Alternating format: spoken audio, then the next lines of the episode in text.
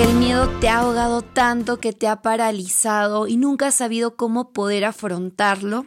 Pues bueno, hoy vamos a hablar sobre esto. Va a ser un podcast muy intenso, muy sincero y hola, hola queridos miaus. Yo lo sé, me desaparecí un mes. Créanme que esto no es responsable, del autosabotaje que lo hablamos en el primer episodio. Pasaron muchas cosas muy fuertes en mi vida que movieron un poco eh, mis sentimientos, mis emociones, a mi familia, muchas cosas en mi trabajo y sentía que no tenía como la inteligencia emocional para poderles dar consejos, motivación, porque al contrario yo sentía que necesitaba esa motivación. Y cuando quería volver a grabar algo, para mí fue como que no sabía ni por dónde empezar, no sabía como qué mensaje había aprendido, qué aprendí de todo esto.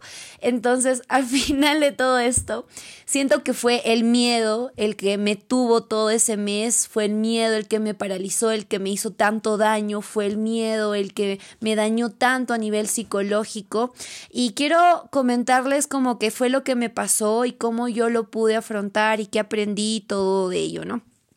Entre cosas buenas que pasaron en julio, como ya sabrán, y que estoy muy emocionada porque es un sueño del que nunca les he hablado mucho, y es el tema de eh, ganar eh, el Miss Mundo Junín y poder representar a Junín. Y me gustó el tema de y por qué participé en todo esto es porque entre todos los certámenes tienen el tema de belleza con propósito, o sea, el tema de trabajar por la sociedad. Y yo siempre he visto como que siempre hay muchas reinas que sí se enfocan demasiado en la corona, en estar bonita y estar siempre jurado en todos los mises, lo cual no está mal para todas las chicas que lo hagan, pero mi propósito siempre era y un sueño que cuando yo llegue a ser una reina, que de hecho fue un sueño que yo ya abandoné, ya lo hablaremos más de forma intensa en otro podcast este es como realmente un compromiso con mi sociedad, ¿no? Cuando uno es reina de Junín, lo puedes, puede ser solamente esto una vez en tu vida. Y yo quería de verdad trabajar por el tema del turismo, la sociedad. Y sí hay un tema de un concurso nacional y todo ello, pero yo quiero irme dejando un gran legado y también como que empoderando a que otras reinas que quieran ser, no, no necesariamente en el mismo mundo Junín, sino cualquier tipo de misa en el que puedan ser, puedan tener otro tipo de concepto y realmente puedan trabajar por la sociedad y seguir promoviendo el turismo aunque de repente yo ya no esté. igual yo voy a seguir haciéndolo. Ustedes saben que yo hago esto antes de entrar al reinado y lo seguiré haciendo después. Pero bueno, el tema de este, del tema del Miss fue uno de los desencadenantes del que tuve muchos problemas durante todo este mes. El primero fue mi miedo.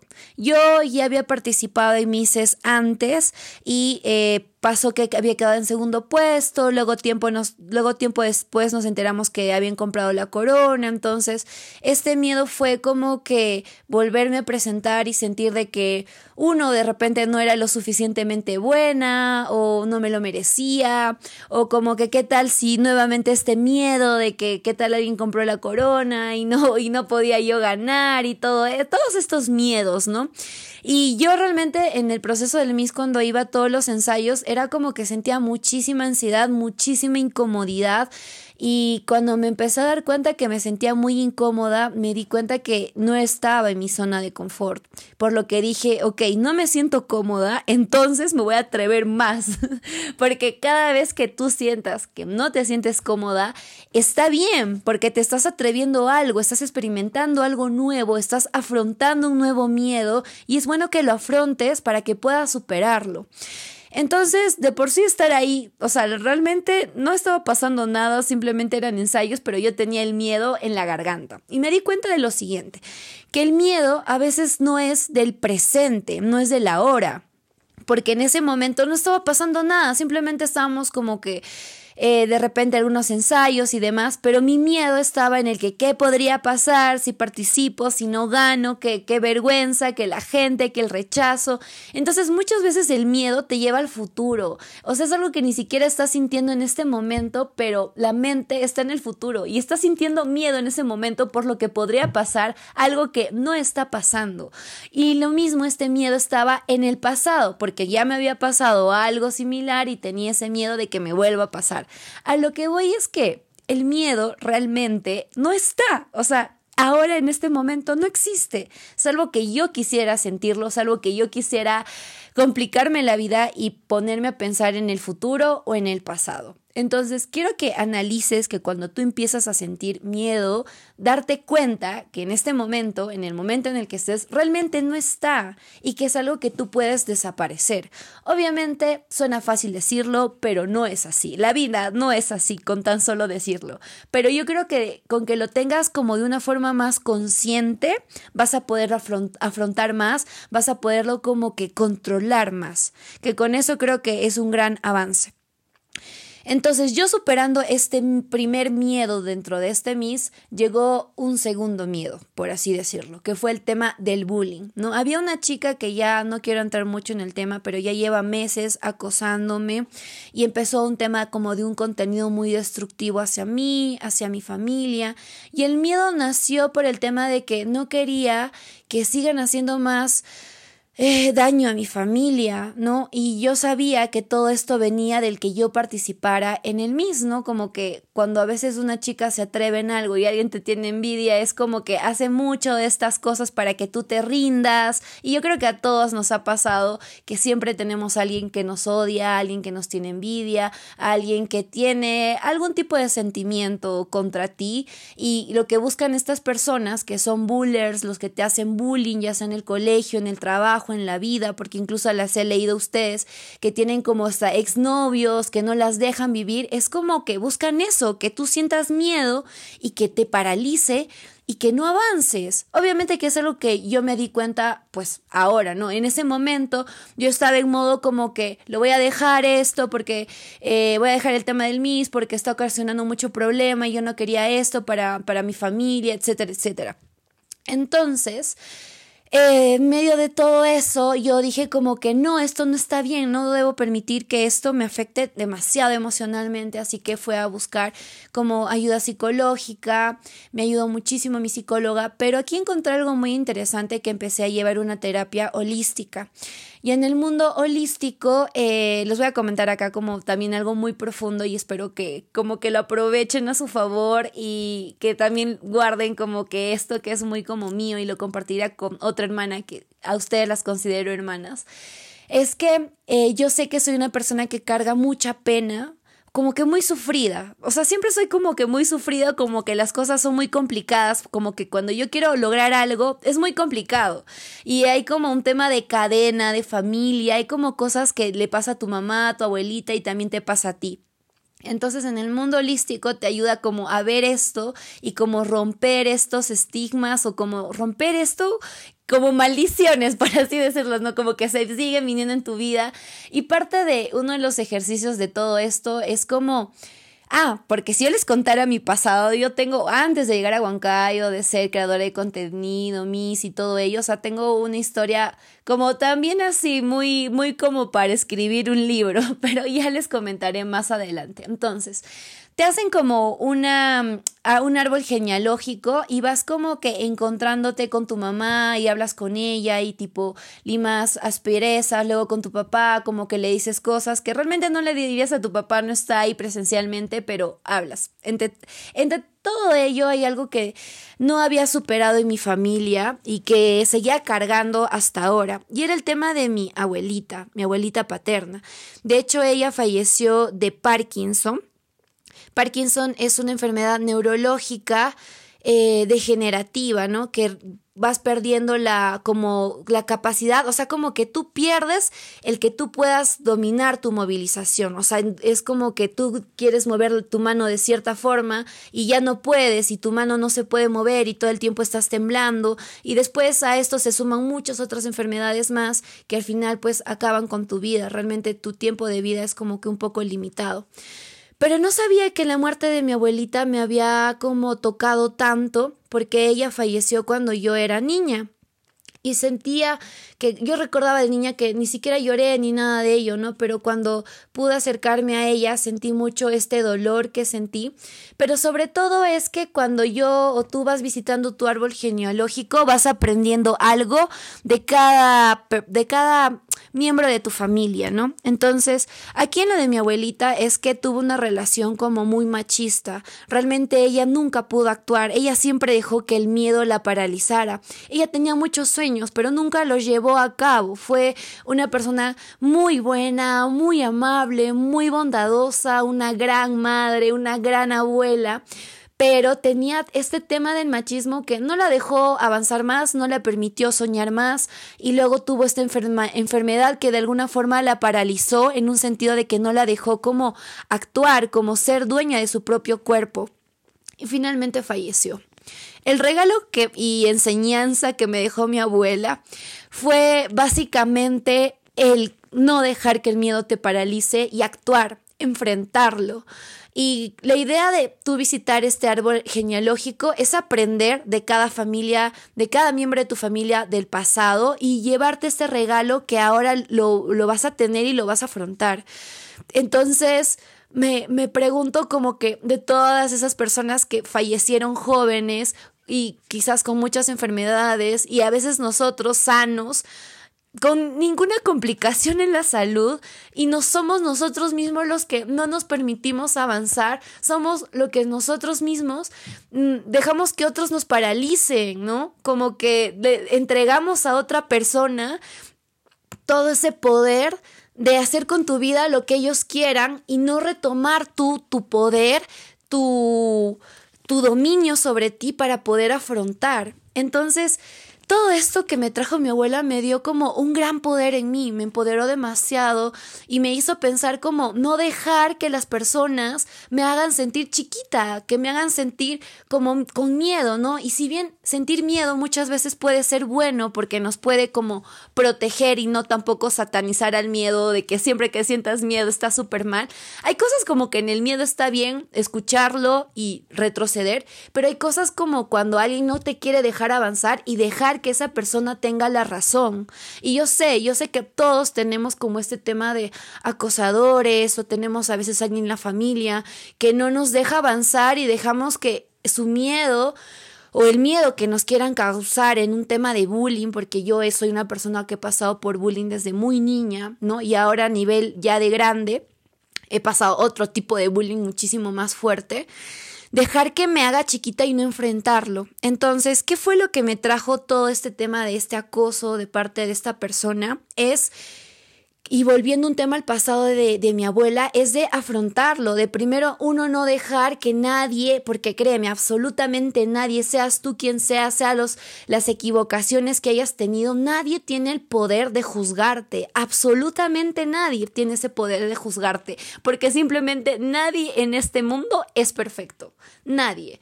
Entonces, no permitirlo porque no puede, porque no debe, y que es afrontarlo, ya sea por, en mi caso, por temas legales, legales o por temas de vamos a conversar o por tema de me cansé, me voy de mi casa, no sé qué sea lo que estés pasando en tu vida, pero el tema es como que no seguir permitiendo que este miedo de otras partes, personas que te quieran hacer sentir, siga avanzando, como afrontarlo. Y el regalo que me dio mi abuela fue justamente eso, ¿no? No dejar que me paralice, afrontarlo.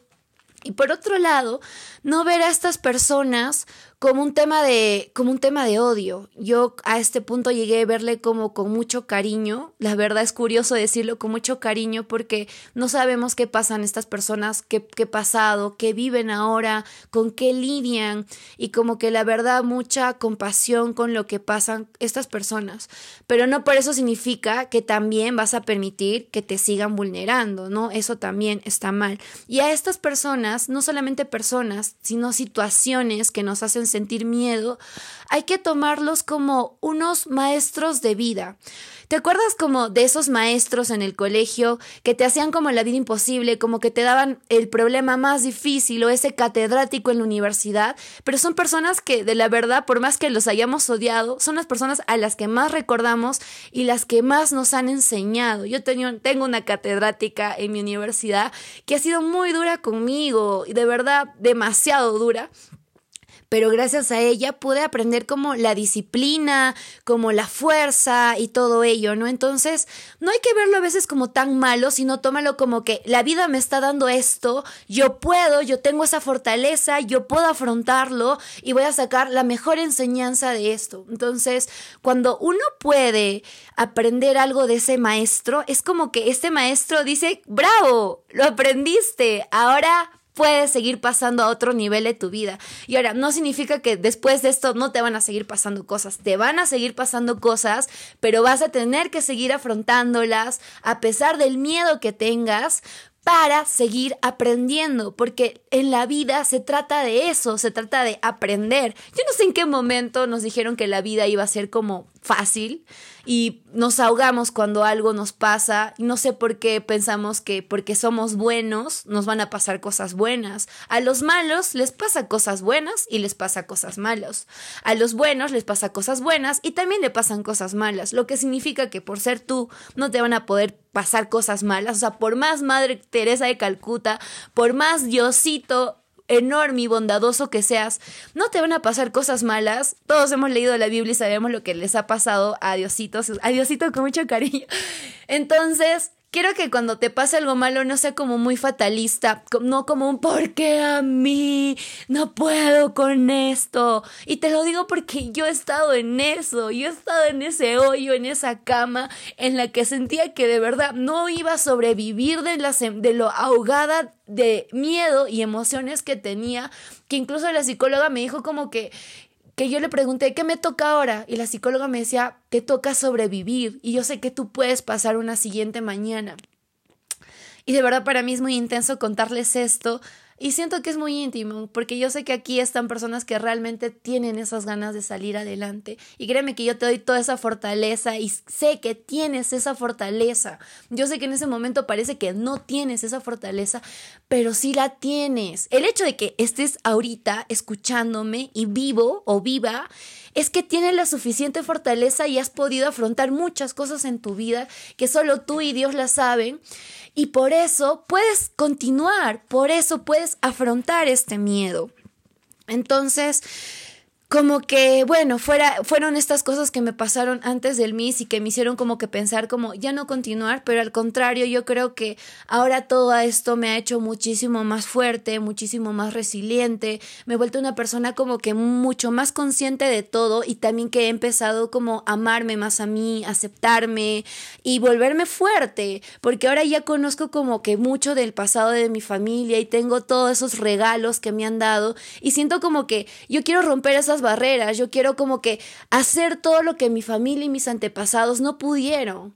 Y bueno, yo sé que me estoy yendo mucho del tema, pero quiero como que tú también veas eso, ¿no? Como que si tu mamá, si tu papá, si tu abuelo, si tu abuelita no pudieron hacer ciertas cosas, o les hicieron bien, o no las, o las hicieron mal, lo que sea, tú tienes esta oportunidad para poderlas hacerlas bien y ya dejar como todo ese chip y todos esos programas neurolingüísticos o todos esos temas a nivel inconsciente que tenemos y poder afrontarlos y hacerlos más conscientes.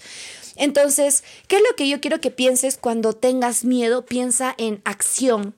¿Qué quiere decir? Que cuando sientas un tema de miedo, piensa, voy a actuar, voy a enfrentarme, voy a hacerlo. Sientes miedo, es igual a acción. Eso quiero que te quede claro. Dior, basta, chiquito, con esa caja. Ya les presentaré y les hablaré de Dior. Ojalá se quede un mes más, pero por ahora lo vamos a jalar de esa caja. ok.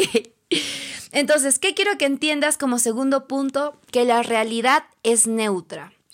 ¿Qué quiere decir que la realidad es neutra? Que realmente somos nosotros los que otorgamos emoción a la realidad. O sea, la realidad no te está haciendo nada tú estás tranquilo, o sea, no, hay, no estás como tipo sentado y está el miedo, tipo abrazándote y agarrándote y molestándote y por otro lado está la ansiedad. No, somos realmente nosotros lo que es, los que decidimos qué vamos a sentir.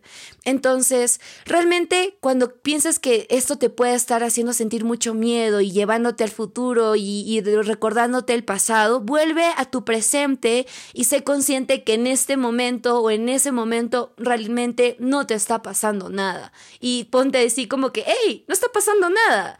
Y sea lo que sea, lo voy a afrontar y lo voy a hacer bien, porque tengo esa fortaleza. Eso te tienes que decir. Segundo, que las personas o situaciones son nuestros maestros de vida, ¿ok? Y tenemos que aprender.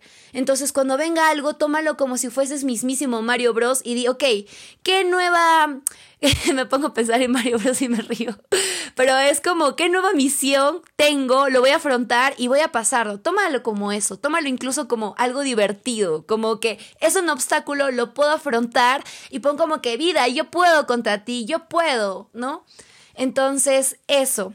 Y tercer punto, que tenemos que quitar esa idea de que la vida es fácil. O sea, y, y quizás suene como como que tan mala te ha pagado la vida que ahora dices que la vida es difícil.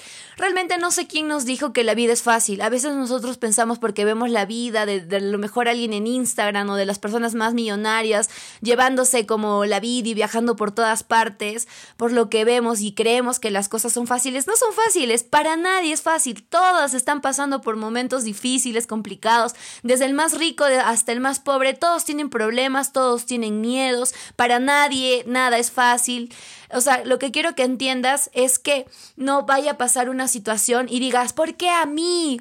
Créeme, te está pasando a ti, le está pasando a tal, y a X, y a Y, y de peor forma o de menos intensidad, pero no es así. O sea, quiero que entiendas que la vida es complicada, la vida es, está llena de obstáculos, no quiere decir que ya vas a odiar a la vida, pero quiero que entiendas que no se trata nuevamente de que porque seas bueno o malo no te van a pasar cierto tipo de cosas, te tienen que pasar para que aprendas. Y finalmente, comentarles que los valientes también tienen miedo, pero la diferencia es que ellos se atreven, entonces, sé tú también esa persona valiente. Atrévete, afróntalo. Yo sé que suena fácil decirlo, pero créeme que tú vas a encontrar esa fortaleza para poder lograrlo. Y bueno, Mia, te mando un enorme, enorme abrazo. De verdad espero que puedas superar todo aquello que te limita para que puedas seguir avanzando, porque todos tenemos esa gran facilidad, talento y dones para poder hacer grandes cosas. No solo yo, tú también, de, a tu manera, con tu forma de ser, Dios nos dio ese poder de empezar a hacer cosas grandes. No nos creamos que porque hemos tenido equivocaciones ya no podamos hacerlo, podemos hacerlo. Así que ahora quiero que vayas a mi último post y lo comentes con un emoji del bracito fuerte, ese que está como haciendo un puñito como mostrando sus bíceps. Quiero leer, quiero ver cuántas han llegado hasta este momento y pues bueno, las veo el próximo viernes. Dior, deja, Dior está ahora con su arena. Me mando besitos.